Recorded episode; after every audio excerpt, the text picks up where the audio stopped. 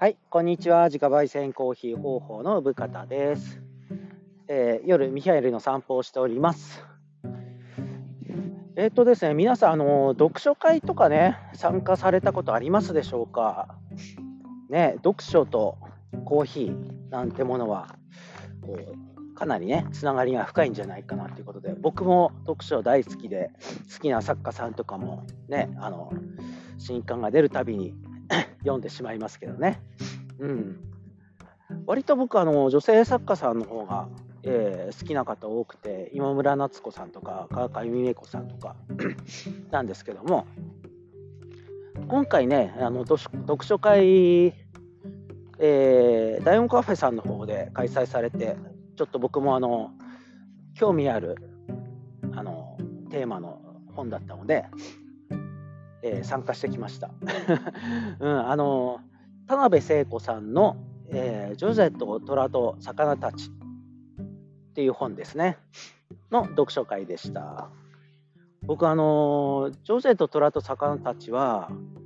映画が作られてて映画が最初なんですよね。でそこから原作を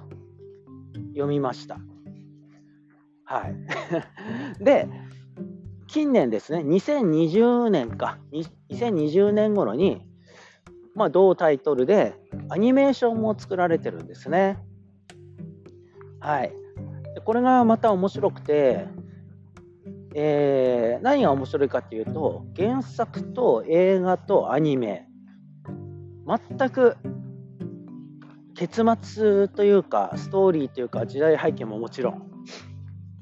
違うんですよね。本当にそこがなんかこう面白いっていうのはなぜかというと「ジョゼと虎と魚たち」は一冊の本っていうよりは一冊の本の中の短編10本ぐらいの短編の中に収められた1個の短編短編でしかないんですよ短編集の中の一つのお話でしかないんですよ。うん。ジョゼと虎と魚たちっていうタイトルの短編十数ページしかないんですよ。うん、なので、まあ、3 4 0分ぐらいで読めてしまうボリュームの原作なんですね。だから映画がかなり肉付けされてるんですけども、うん、肉付けっていうかまあ 映画がねこういいのはうーんやっぱりその映像 当たり前ですけどもうん丁寧に描かれてるっていうことなんですよね。それとけさっきもね結末が違うって言ったけど原作は結末がないんですよね。どうなってしまうのかね僕たち未来とかいう話で終わるんですよ。うん、予感で終わるんですけどえー映画の方はあの最後まで結末まで描かれていてそれからそれぞれどうなっていくのかっていうところで終わってるんですね。うん、でまたアニメーションだと映画とは違うラストが迎えられててこっちはねネットフリックスとかで今、えー見れます。で映画版の「ジョゼとトラと魚たち」は今どこで見れたら見れたらいいのかなってまだ分かんないんですけど僕はね実は僕は DVD 持っててあの大好きな映画の一つなんですよ邦画の中で。うん、でもこれ2003年の映画でもうねその出てくる時代とか出てくる主人公たちの年代とかまあ当時の僕たちのお話だったんですよね。まあ、大学卒業したて卒大学中在学中とか卒業したての頃のお話ということででねやっぱりそのテーマ曲がクルリークルリーの「ハイウェイ」ねあの印象的な イントロから大好きな曲ですけどもがあってスチールフォトが早苗正史さんっていうことで僕らの世代の写真家さんっていうことで当時ね僕映画館でちゃんと見ましたけどもいやー本当に本当に素敵です。で、池脇千鶴さんのキャスティングの妙というか、もう素晴らしいなと思った。で僕、ちょっとね、その当時思ったのが、ジョゼと虎と魚たちは、ギルバート・グレープっていう映画があって、アメリカのね。で、そのそこに出てくるヒロインの女の子のキャスティングをちょっと思い出しました。うん、ショートカットでボーイッシュで、なんこの子でよかった。本当本当にもっと違うこのキャスティングでもよかったんじゃないかなって思えるんだけども実は後々いやぴったりだったんじゃないか。絶妙なキャスティングをされてるんじゃないか。みたいなのがその池脇千鶴さんのキャスティング。演技もね素晴らしかったし僕でも演技で言ったらその妻夫木聡さんは本当にハマり役でしかないと思うんですよ。妻夫木さんって今ねあの 宝くじの CM とか出てるけど20年前からずっと変わんないですね。ずっとお兄ちゃん 大学生のお兄ちゃんみたいな立ち位置変わんないんですよね。ほんっていうかそれがハマり役というかでジョゼとトラと魚たちの演技で僕妻夫木さんが、まあ、泣き崩れるシーンがね最後の方にあるんですけどもあのもうそれでもう何て言うか本当に素晴らしいみたい なんか感嘆しましたね。うんっていうのを覚えてて僕もそこでねもう強烈にガーンってやられた感じ。以来その映画も含めて大好きですけども、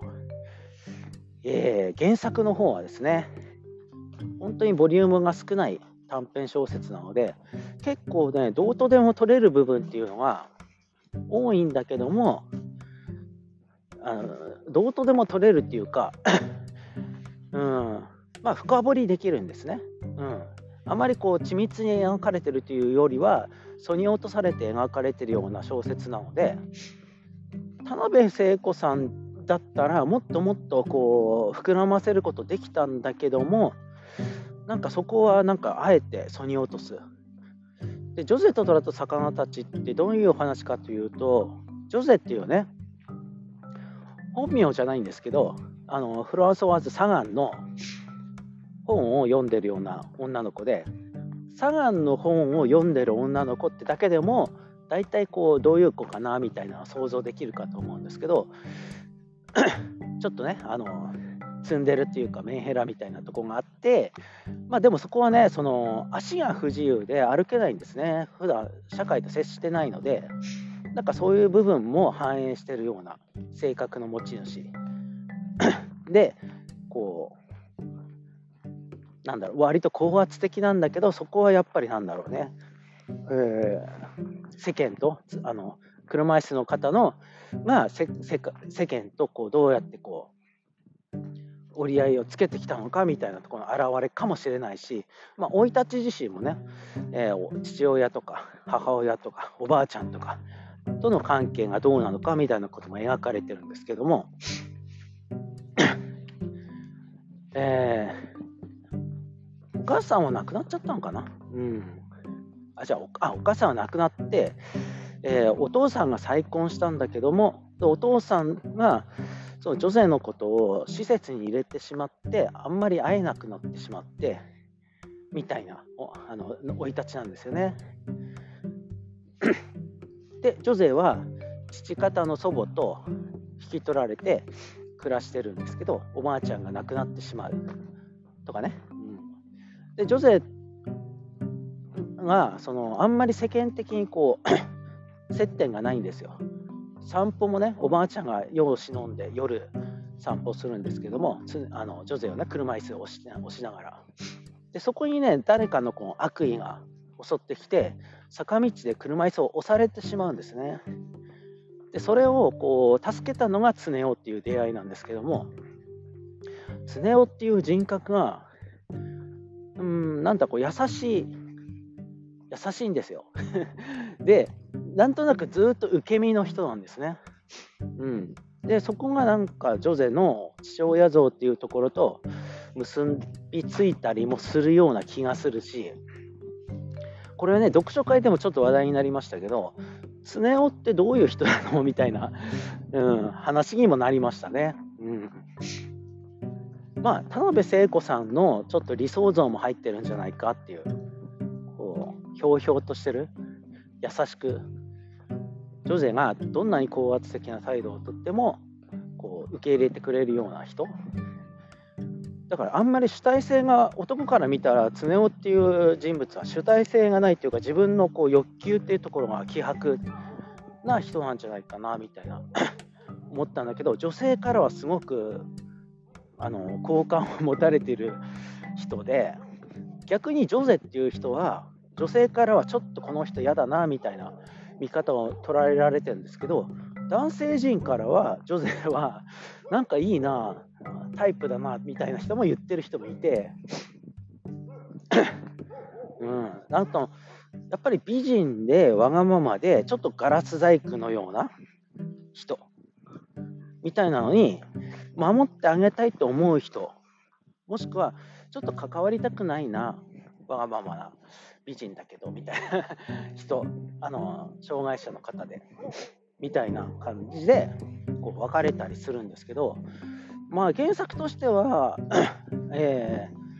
まあ、障害者だからうんぬんみたいなことはあんまり書かれてなくてもうちょっとフラットに人間として、え、描かれてるんだけど映画の中ではやっぱりそこに障害者っていうところのうっすらこう 障害者との恋愛みたいなところがうっすらと影を落とすみたいなのがうまく描かれてる感じです。うん、でアニメの場合だと障害者と障害者っていうものあの言い方もどうかと思うんですけど他に言い方ないのかな？車椅子の方の目線を目線と健常者の目線を一旦フラットにさせるみたいな作業があるんですよね。これね、僕、その読書会の中でも指摘したんですけども、最近、世相を反映してるんですよ。コンプラが働いてるんですよ。あの障害者の方を障害者っていうふうにあの立ち位置が、まあ、人それぞれなんでしょうけども一回ねこう健常者とあの平等に扱うっていうところで物語的にもフラットにさせる必要があってそれって僕なりの時代のコンプラだと思ってて声の形っていうアニメーションがあって、まあ、原作もあって女子耳の全く聞こえない女子高生と、えー、男の子高校生なんだけど昔いじめてたんだね。耳が聞こえないと。で逆に立場が変わってしまっていじめっ子じゃんっていうことでみんなにあのソース感を食うっていうね。それで自分の中で自責の念が募ってっていじめっ子がいじめられっ子みたいになってる状況みたいのもあって 声の形にでも、まあ、後々ねそのあのその健常者とあの耳の聞こえない彼女が立場的にこう入れ入れ替わるみたいな描かれ方がされてて、うん、なんか でもそれ女性でもやってて うーんとか思ってるんですけどだからコンプラっていうね言葉自体なかった当時の描き方の方がよりなんか自然な気もするし。ましてや原作なんかねそんなところはあんまり感じずにもっと人間的な視線でだから何っていうところで見てるんだけどもなんかやっぱりそこの時代性みたいなのを感じるかなっていうところありますね。うん、でジョゼとトラあジョゼとスネ夫のね恋愛が、えー、少ないボリューム十数ページの中にぎっしり詰まってるんですけども虎と魚たちとは何ぞやみたいな タイトルにもなってる。ジョゼっていう、ね、ジョゼ自体もともとその本名ではないんですけどね。サガンのサガンの出てくる女の子の名前だけど虎っていうのは、えー、世の中で一番怖いもの。っていう、えー、ものをジョゼが、えー、こう好きな人ができた時に、えー、一緒に見たい対象だったんですって。で、一緒に動物園に行くんですけども、まあ、僕はね、その、虎っていうのは怖いものって書かれてあって、それイコール生きているっていう感情、うん、っていうことと、なんかその、自分自身っていうところにも重なるし、怖いっていう感情の中に、誰かと一緒に見に行きたいっていう、その、嬉しいさみたいなところも感じるんだけども、えー、僕はあんまりそこはね気にならなかったけど女性陣の中ではその自立してない誰かと虎を見に行きたいっていうね一人で行きなよっていう最も怖いものっていう克服したいコンプレックスだったらあの一人で行けない女性があんまり好きになれないっていう人もいたりして僕はそれはちょっと逆でスネ夫と一緒に行った動物園が虎を見に行ってその後だったらジョゼはこう独り立ちできるんじゃないかっていう。ずっと独り立ちできないっていう子だったんだけども逆にスネ夫と一緒に虎を見たことでスネ夫と別れた後も大丈夫みたいなちょっと予感を感じさせるかなみたいな そこまで描かれてないんだけどうん、虎っていうものね。あと、魚たちっていうのは、原作の中で水族館に行くんですね。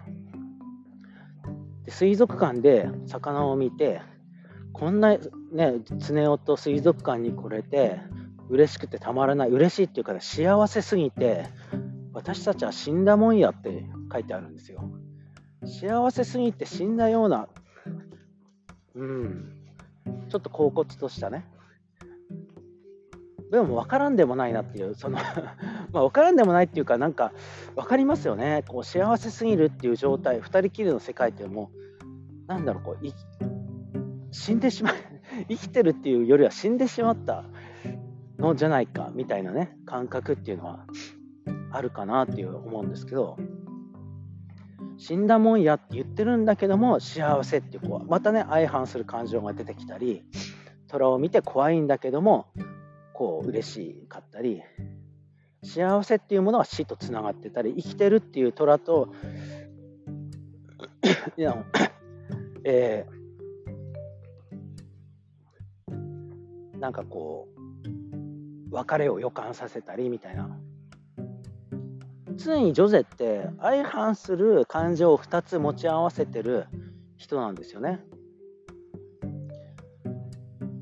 でなんかそれをこう許容できるっていう人があんまり世の中的には実はいないんじゃないか。ていう話も出てて だから常夫ってすごいすごく、うん、レアな存在。女性たちから見たらちょっと理想的な男性像に見えるんだけど男性からするとちょっと主体性がないっていうかあんまり、うん、っていう感じもしてなんか結結構母性を感じてしまう常夫はね常夫に逆に母性を感じてしまうなあっていう男性像でもあってみたいな。で「ジョゼと虎と魚たち」っていうタイトルなんだけど僕の意見ですけどやっぱりその足が不自由で歩けないっていうところも含めてあと水の中水族館で安心するとかあと、ちょっとね、こう、何かがあると呼吸困難になる癖が女性にはあって、それは冒頭に書かれてあるんですけど、なんか常に呼吸が苦しいみたいなところが描かれてあって、それってやっぱり水の中、水族館っていうところにイメージとしてつながるなと思ってて、やっぱりそこから導き出されるのは、それは僕の個人の考えですけど、もう人魚、マーメイドみたいなところはちょっと感じますね。で人魚自体を人魚のそのお話自体もちょっと暗いお話ですよね、別れを描いた。もともとはね。だったり、その虎と魚たちの間に位置してるのが女性なんじゃないかなとか思ったりしたわけですよ。で、こう、ジョゼとツネオがこう抱き合ってて、その中で自分たちがね、死んだもんや魚たち、魚になって泳いでるようなイメージの中で、死んだもんやみたいな感じになってるんだけど、それで今のままでいいと思ってるんですね。結婚もしないんだし、しないし、スネ夫は親族に女性を紹介したりしてないんですよね。で、このまんまで2人はこのまんまでいい。死んだ状態でいいってなってるんだけど、あの、それって未来をね、2人が別れることになっても、今こういうことが、えー、今はこれこれでいいって思ってるっていう描き方で、まあ、映画だとその先があるんですけど、アニメでもその先があったりするんですね。女性がどうやって独り立ちしていくかみたいなことが書かれてるのがアニメだったりするんですけど、全く違う結末を迎えるんで、まあ、僕は映画の方がね、やっぱり大好きですね。うん。みたいな まあ、映画ありきじゃないんですけどね、原作を読んで読書会なんで、読書をした結読書もねや、読書会も面白かったんですよ。こうみんなで最初ね、3、40分ぐらいこう短編なんですぐ読めちゃうんですね。で、読む時間を設けて、それぞれ付箋を渡されてるんですね。で、付箋に自分で感じたこととか気になったことをメモしておくんですよ。で、読み終わってからボードに貼り出すんですね。で、そのそのボードに貼り出した付箋とかキーワードを見ながら、こうみんなでこうディスカッション、トークしていくんですけど、それが本当にね、僕がやりたかったことなんですよ。小説を読んで、あれどう思ったとか、あれって何の、ね、何を意味してるか分かんなかったんだけど、こうどういう意味かなとか、なんかこう、語り合いたかったんですけど、それが大好きなスゼとトラと魚たちでできた幸福な時間だったんで、僕もね、すごく終わった後すごく充実感っていうか楽しくて、いやー、読書会っていいですね。うん。まあ結局ね、結論とかないんですよ。どういうイメージを持ったとか深掘りしてったり、あきあた新しい気づきをもらえたり、うん、でも本当によくできた原作で、なんか本当にどこまでも深掘りできるんじゃないかっていうぐらい、でもそこなのでこう、今ね、考察が流行ってるけども、考察とか本当はいらないんですよ。で、こ常夫っていう人も考察をしない人間だっていう書かれてあって、もう単純な 人間なんだけども、もうもっとね、ジョゼっていう人間自体がちょっと複雑なんですよね。うん、そのだからその分、常夫っていう人間って何なんだろうみたいな、うん、そこにあのジョゼっていう人間に引っかかる何何何が引っかかったんだろうとかね、